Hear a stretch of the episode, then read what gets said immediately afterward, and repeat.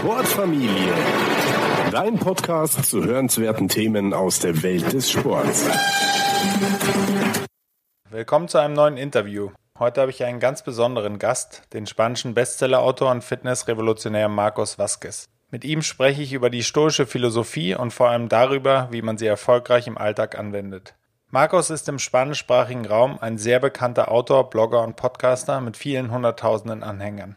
Für seine Website fitnessrevolucionario.com und seinen Podcast Radio Fitness Revolucionario wurde er bereits mehrfach ausgezeichnet. Markus ist zudem der Autor mehrerer Bestseller. Unter anderem schreibt er in seinem Buch Invicto darüber, wie man die stoische Philosophie mit der modernen Psychologie kombinieren kann. Invicto war eines der besten Bücher, die ich in den letzten Jahren gelesen habe, und ich hatte das große Privileg, das Buch auf Deutsch übersetzen zu dürfen.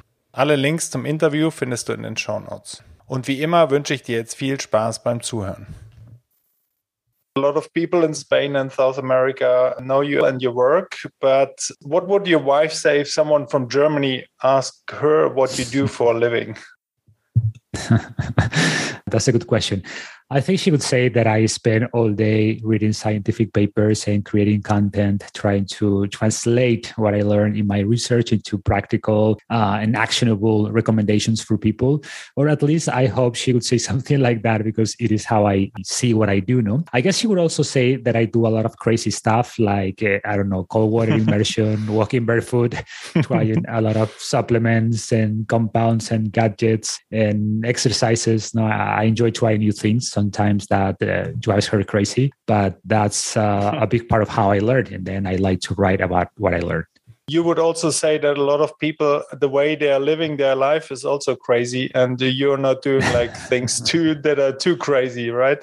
Absolutely. I, I always say that for me, like eating junk food all the time and sitting in front of the TV all the time, that's pretty crazy. So, what I do in comparison, I'd like to believe that is how human beings are supposed to yeah. live or as close as we can get to normal living in the modern world. That's crazy is a very subjective term in Spain, you're and also in uh, Latin or South America, you're regularly interviewed in, in podcasts and radio programs. Also, you speak at a lot of conferences. Do you recognize certain patterns? What I mean by this, what is mentioned most often when you're introduced well, yes, I guess everyone introduces me in their own way.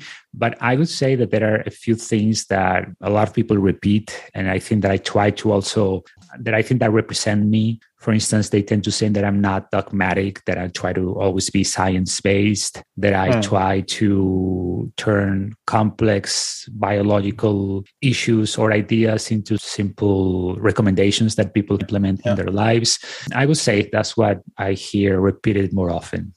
I think you have a talent to break down difficult information into bite sized chunks of really digestible information. That's part of the reason why you're so successful. You have like this engineer side of thinking where you can break down difficult uh, studies or whatever into information that people really tend to understand something that i try to do always that i'm reading or researching is how can i apply this? You know how can i turn yeah. this into something actionable? That's something that i am always thinking about that. And then what i usually do is like i said before try on myself try test improve. So yeah, through that yeah, refinement process then i think that helps me to boil things down to boil them down to something that people can actually do and and take action in their lives you're not new in this world of blogging and vlogging as well as you do right now with your YouTube channel and also podcasting. So you gained a lot of experience mm. in writing about stuff and giving these recommendations to people. But if you could name overall like three milestones or let's say personal decisions that had a bigger or major impact on your life, what would you say here? Mm, that's a difficult question. If I had to pick like three most important milestones that that have more explanation power on my situation right now. I would say that the first, it's probably when I discovered this new way of looking at health through an evolutionary lens. You know, you know I think this change, I always liked health, but this created like a i don't know how to say like a, a, shift in how i perceive health how we should behave as humans in in this world and that profoundly impacted how i live my life and uh-huh. then the, the second milestone is very related to this one because you quote unquote discover something, you feel this need to communicate this to the world. And that's when I started the blog Fitness Revolucionario back in 2011, so over a decade ago. And I didn't expect that that blog would change my life so profoundly. It changed everything, it changed my work, actually turned into my my main source of income, my job, my passion. I've known a lot of people like yourself through this blog, so that created a, a huge impact on on my life. The third, well, you mentioned my wife at the beginning of this interview, and I would say getting married uh, was also a big milestone. You know, they, they say that one of the main decisions that you have to make in your life is who you marry, and, and I think mm-hmm. that's very that, that's very true. Today, we want to talk a little bit about the Stoic philosophy and your expertise in this field and how you apply it in your daily life. But I think before we start, I want to share very briefly my gratitude for your work in this field and also for your book Invicto, which you let me, fortunately, you let me translate into German as well, because Invicto was a real yes. game changer for me and my understanding of my feelings as well as of the world around me. I just want to take a second and um, express my, my gratitude you, for your for your good work here. And I know how difficult it is to write a book. We all have busy lives, but it's it's really meaningful. And yeah, just wanted to express that first. But Appreciate it. Before we get to the book, I want to take a step back and ask you do you remember your first contact with the Stoics and their philosophy? What exactly excited you in the first place? And do you remember the time? Sure. I I first was exposed originally to the Stoic thinking back in college. I read something about them. Then I read some writings from Seneca, from Marcus Aurelius, and and I remember that the ideas really resonated with me, you know, but I have to admit that, that it was still very vague. Uh, uh-huh. It is hard to extract lessons from these books, you know, because of the wording. They use like a very old, not so clear translations. But I remember that that I thought there is something here, you know, it didn't change my life by back then. And I yeah. was also trying to expose myself to different ideas because I was not attracted to religion, but I thought that we needed something to guide our lives. Somehow, I in I had this intuition that we needed a sort of personal philosophy, you know, something to guide us. It was like I'm sure that people that have come before us can teach us a lot about how to live. Uh, but I also read yeah. about Buddhism, about Zen. So so I, I, I, read a lot about these these sorts of philosophies, but I was not specifically drawn to Stoicism. It was I, I say it was later when I was working, working at a stressful job. I was a consultant. And I remember that I read The Inner Citadel from Pierre Hadot. And that uh-huh. book helped me. It's not an easy book. It's not the book that I would recommend for people who want to uh, get an introduction to Stoicism. But 20 years ago, there were not contemporary books. You know, you have to to read the classics. So Pierre Hadot was like a, a step closer to a modern book about philosophy. And I remember that that book helped me understand better the Stoic philosophy, and and I decided to give it a shot. And I remember that I started started to get good results in my life from applying those principles. I felt that I achieved more, that I suffered less. You know, I, I those were the main benefits that I got from Stoicism, and that's what that's the subtitle of the book. No, achieve more, suffer less. I noticed that I was that I had a better relationship with my emotions, that I was able to diffuse or detach from them, and not be so overwhelmed by stress. You know, it was like when you were in a difficult meeting, clients yelling at you. I saw a lot of people losing their minds, and I was like yeah, able to yeah. to keep my mind calm.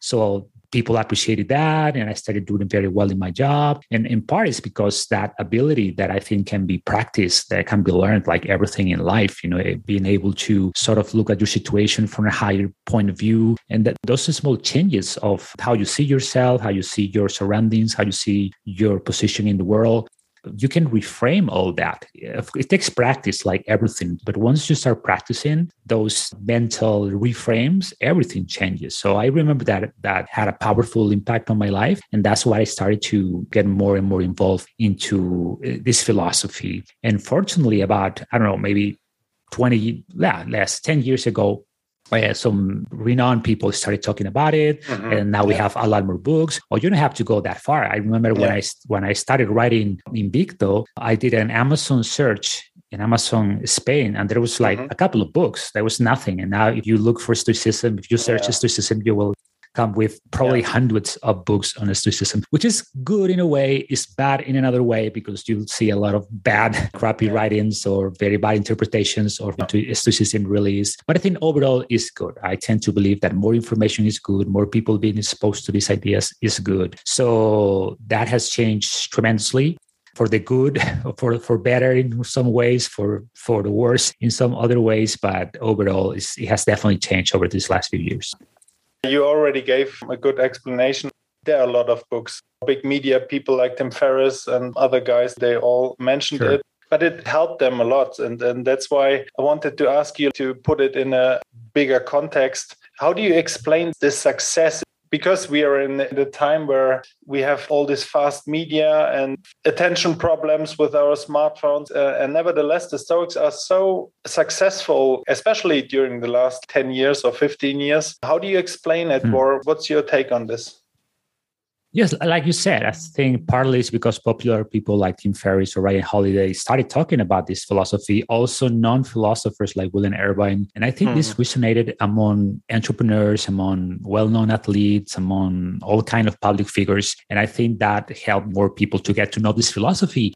And we, like you said, we live in a very fast world. Our attention and our emotions are sort of manipulated by all these media, all these social networks. So I think that people understand that we need some kind of philosophy that we need to stop and reflect on what really matters in life. And i think that explains why philosophy in particularly stoicism has proven so successful and so popular in the last few years. You know i think when you start reading about these ideas and you feel like they could be spoken instead of gladiators or, or instead mm. of yes the, the roman circus you can t- talk about mm, i don't know soccer or or social networks so some things change but the yeah. basic principles remain like i say human nature has not changed in the last few thousand years. We still deal with the same problems, the same temptations. So I think because of all these things that Stoicism has become so popular in the last few years. Yeah, I agree. Speaking about the basic principles, um, the Stoics, they use a term, the good life. What's their understanding or what's their take on this term, the good life? And what do many people today on the other side understand or take wrongly by the same term? Hmm. In short, I would say that the Stoics could tell us that a, a good life is a life that is guided by principles and a life with ataraxia. Ataraxia is a Greek word that we could translate as a calm mind, as a relaxed mind, as an untroubled mind. So uh, basically, a good life is one is one where we try to improve ourselves, when we try to help others, where we are not constantly pulled or tracked by our emotions. Those like would be like the main attributes of a good life. But like you say, that is not unfortunately what most people consider a good life. You know, people think more of money, of public recognition, of pleasures. And don't get me wrong, the Stoics didn't consider these things bad per se. Yeah. You know, and if you got money or fame by acting virtuously, they would not complain about it. In fact, Seneca was a very wealthy man. Marcus Aurelius was an emperor, the most powerful man of his time. But he always tried to use that power to help others. You know, he always tried to to have his life be guided by virtue, by principles, reflecting on what really matters and not being, like I said, not being dragged by pleasure, by comfort. So it was about doing the right thing, regardless of how you feel at each moment, you know? So, mm. and, and I think that's also part because that explains why Stoicism has been so popular because it's not cynicism you know the cynics they thought that wealth was bad that yeah. uh, all kinds of pleasure were bad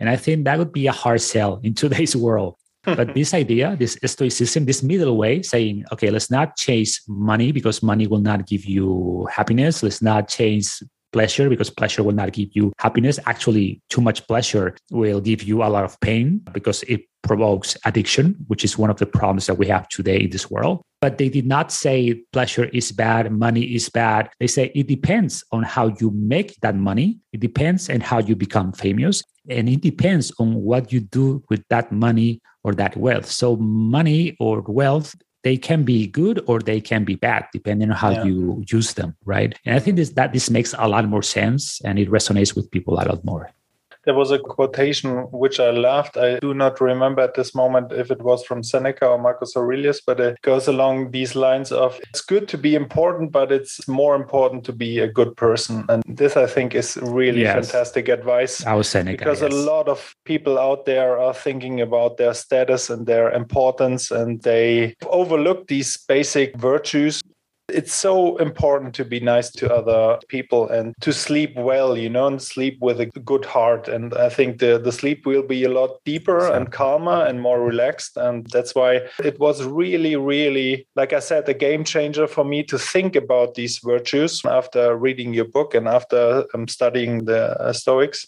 What do you say about these virtues? Because I think a lot of people they hear the word virtues and think, "Ah, oh, come on, leave me alone with this." But I think it could be such a time saver and also trouble saver if you take a moment or take a week or take a month to think about your virtues and how to live your life Yes, that's very true. And we, when we hear about virtue, we feel like, I don't know, you're giving me like a religious sermon, you know, about uh-huh. being good, blah, blah, blah. But that's not true. I think, or, or people believe that uh, acting with virtue will not help them. It's about all, only helping everyone else and living like uh, in poverty. But that's, again, that's not true at all. Yeah. From a practical perspective, when you work on virtues and just for for people uh, just recapping you know they, they talked the stoics talked about wisdom justice courage and temperance or discipline. And and like i said from a practical perspective if you develop these virtues you will also achieve many of the goals that we usually mm-hmm. want you know from a good body to good health to a better job. You know if you try to get new knowledge or wisdom, if you treat other people well and try to help other people, which would be justice, if you act despite fear, which is courage, if you learn to manage risk, which is again courage, if you persist in the face of challenges, which is temperance or discipline, it's very likely that you will do well in life. And actually, the Stoics were aware uh, that by following these principles, they will they would usually achieve things valued by society, like we talked before, things like uh-huh. fame, things like wealth. And, and again, they did not say these are bad. They did not reject these side effects of virtue, but they say that it should not be our main motivation. And I think this this applies to everything. To me, this also means that instead of obsessing over the outcome, uh, focus on habits. You know, don't think so much about a distant result, think more about your immediate actions. You know, if you are able to get satisfaction from doing the right thing, to get satisfaction from actually uh, doing, acting according to virtue, you will improve your behavior. And in time, the results will come. So again, I understand that talking about virtue seems like something that is not connected to the real world. But again, it's very much connected to it. Is uh, like I say, good deeds uh, they say the Stoics said good deeds or acting with virtue is its own reward. You know, that's how we should act. But if we are practical, acting with virtue will also help us achieve things that most people want to achieve, even though they are not that important. But from a broader perspective, I say in, in Invicto that a life without philosophy is a life without direction. I think that most people live on autopilot. You know, they don't have yeah. a clear purpose. They simply do things that feel good in the short term, or mm-hmm. they avoid things that feel uncomfortable. And usually that results in a life with less meaning. You know, like Seneca said, if you don't know to which port you are sailing, no wind is favorable. So you need to know to where you're sailing. You need to be conscious about your actions. You need to reflect, like you said, on your values, on the things that truly matter to you. And I think philosophy helps with that. I think that's so true and so underestimated in our modern times and not part of the discussion, to be mm. honest, in most of the media outlets. Let's move to another central aspect of the Stoic philosophy. It's very important for them to handle their time well or to yes. think about time. How do you explain that? And maybe you have some tools that could be helpful in this sense. Sure. Yes, that's something that the Stoics urge us to think about. They understood that our life is made of time. You know, they say that it's the only thing that actually belongs to us, that that's our time. Seneca said that people were very protective of their money and their properties, but they gave away their time, you know, the thing that was really more valuable. In the end, you can re- you can make up, you can make back your money. You know, lost yeah. money can be recovered, but uh, wasted time is gone forever. So Seneca said that we must be ruthless in protecting our time, which is our most precious asset. And I think thinking about that, you know, not thinking about like they usually say that time is money no time is a lot more valuable than money mm, you know, we have to yeah. protect our time more than we protect our money so, as usual, the first thing that the Stoics recommended was to reflect, to reflect on the importance of time, to reflect on how much time we spend chasing things that are not really meaningful, how much time we give away, and in terms of practical tools, I would say that Seneca was one of the, the first time management gurus.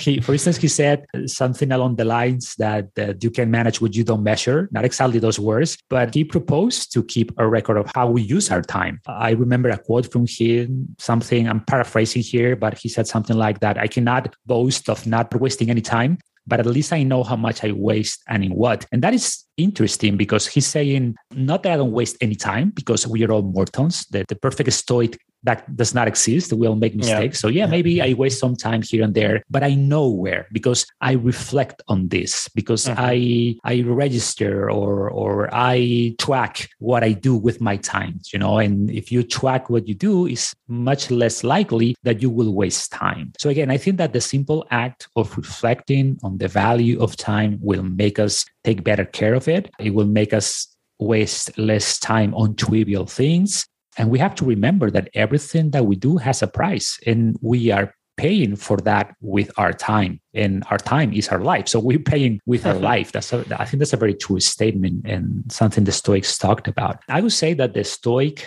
time management approach differs from from the current emphasis on increasing productivity you know they said it's not about adding more things to our agenda always on the move doing more and more and more they said it's about doing the important things you know so the, the goal in life is not to reply to every email or to cross off every item in our to-do list so they said that we must do the important things well. So we must focus yeah. on the few things that really matter, on the activities that bring us closer to who we want to become. And that matches very well with what we spoke before about the importance of philosophy you know so I, I, would say that it has to do a lot with first understanding what really matters something we discussed previously and then making sure that every time or every day that we are doing something to work on those important things and trying to waste as little time as possible I think a really great recommendation to think about your time is a book you recently discussed in your YouTube channel. It's called 4000 Weeks. I think it speaks oh, yeah. to this point. Sure. It's really a great read, great book. So I think we can both recommend it to people to to think a little yes. bit more about the time and how That's we spend it. Book. That's for 4000 weeks. And I would say it could be called or subtitled Time Management for Stoics because it has a lot of mm-hmm. similarities so, what is really, really important for me, Marcos, we're living in times where content is not the problem. Content is everywhere. It was never easier to get or to read great books or to inform ourselves about specific topics. But how do you put this theoretical, let's take Stoicism as our example here, our theoretical enthusiasm for the philosophy into practice as modern day people? and not to read one book after the other. I've been in this lane myself. I can totally relate to that. This is also an excuse in, in my eyes not to do the work. How do you do it for yourself? How do you yes. take all this great theoretical knowledge and put it into your daily routines?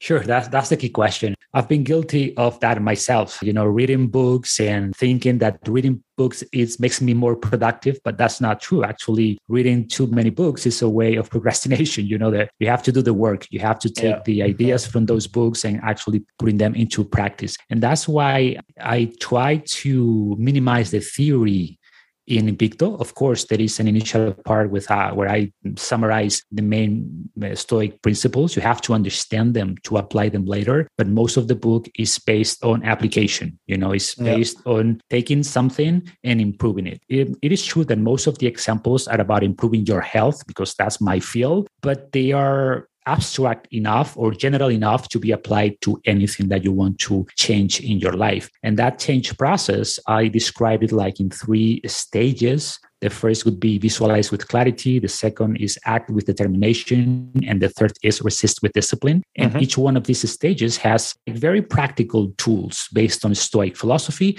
and also based on psychological scientific studies from psychology, because these the cognitive therapies are these modern psychological therapies are based on the Stoic philosophy, on the Stoic mm. principles. You know, these cognitive behavioral therapies are based on these ideas. So it's not only about the ideas of some people who lived 2000 years ago, but based on psychological studies that are very, very interesting. So, like I say, there are there are many tools depending on what you are trying to improve. You know, there are tools to resist cravings. For example, if you are on a diet, or to help you go to the gym to train pain, even if you don't feel like doing it, to suffer less when you go through adversity, or to keep your cool, your temper when you're having a difficult conversation with your wife or stressful situation at work. And there are many practical tools. The first, you mentioned it that it had an, an important impact in your life and also on mine is tools to help us dissociate or diffuse from our emotions. You know, I think that is very powerful. It takes yeah. time, of course, to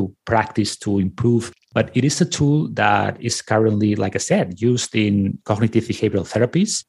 They also propose many tools like the view from above, like negative visualization, like voluntary discomfort or exposing yourself to things you don't enjoy to become stronger. So again, Stoicism is, is not just a theoretical philosophy about yeah. metaphysics or essentialism. Just to give you an example, next time that you notice yourself that you start to become angry, keep yourself from reacting and explore where you're feeling. You know, this was what the Stoics call prosoche, paying attention mm. to the emotion that comes into our mind, analyzing that emotion, questioning it, uh, question that emotion, see if whatever happened is really that important or that bad as, as your first impression seems to seems to tell you, or if you're angry because of somewhat of what someone said, think that you're giving that person power. You know, think that if someone can anger you, that person can control you. And this idea applies to all our emotions.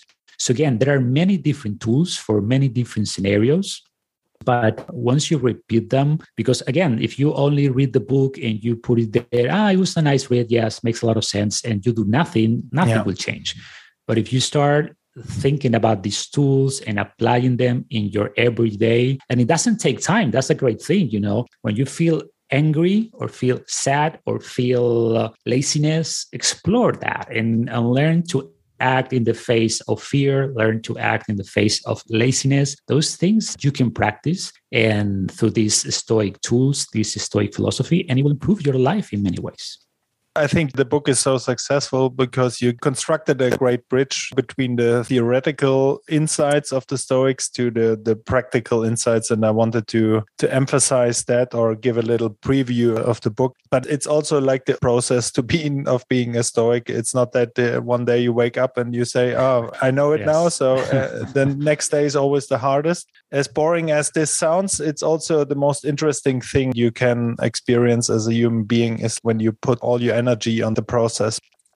You received a lot of feedback. Invicto mm. is still is a big hit in, in spain and, and south america. What did you recognize in terms of the feedback? What do you think helped people the most or was surprising to you? Maybe you can elaborate a little bit on this yes well actually the the feedback that you gave me at the start of this interview is pretty common. So uh, it uh-huh. goes along those lines. You know, people feel that they now have more emotional control, that they live a more meaningful life, that stoicism helps them be more disciplined that they go through life through yeah through adversity suffering less. Those are the main issues. And it's also very interesting that depending on where you are at your life what kind of difficulties you are facing. For instance people that say that reading Invicto helped them tremendously through a disease, through an illness, or Invicto was very popular during the pandemic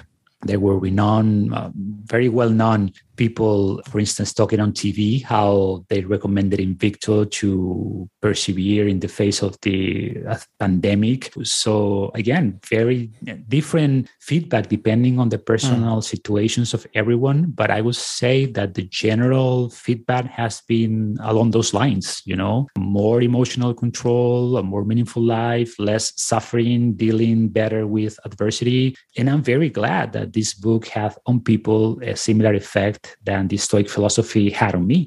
So that was my goal, and I'm pretty happy with the result. I'm sure you are.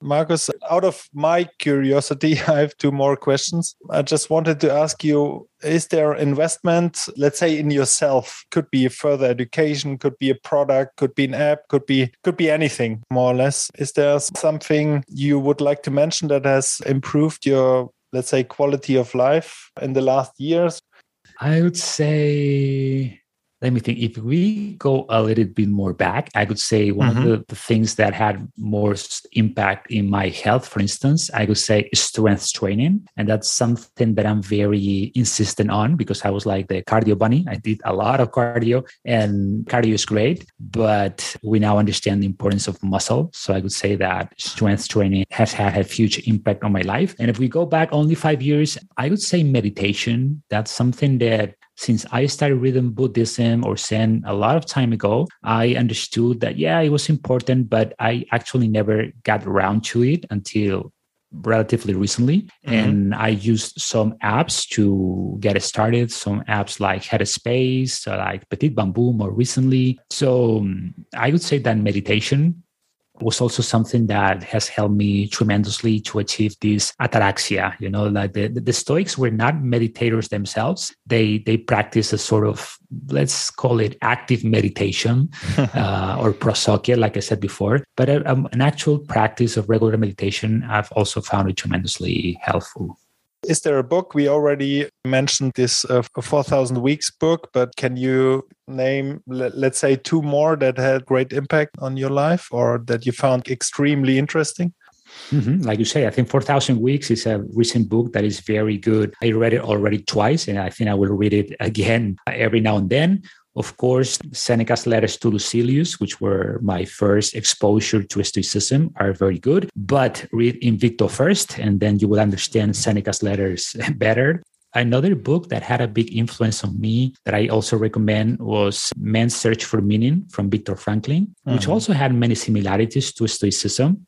And I think that is also a good that gives us a very good perspective on life. I think many of the problems that we have is because we lack perspective, you know, because things are too easy in a way. And reading about what people like Viktor Frankl had to go through, I think that it gives us a better understanding of, of the world on, and of human nature.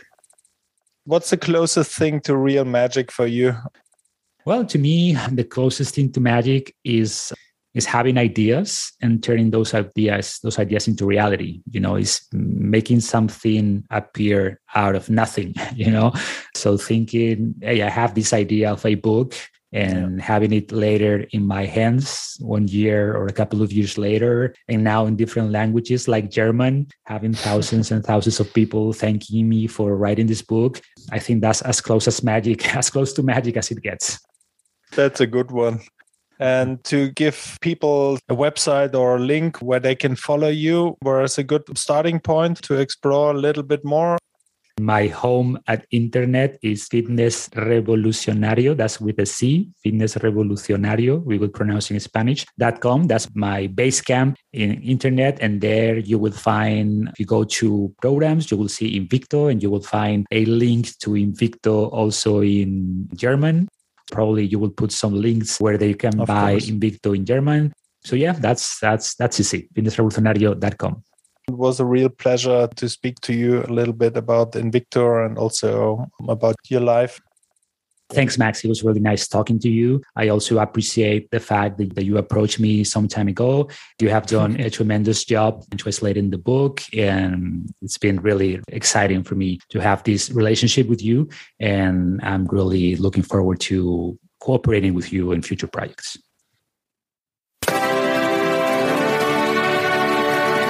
Die Sportfamilie Dein Podcast zu hörenswerten Themen aus der Welt des Sports.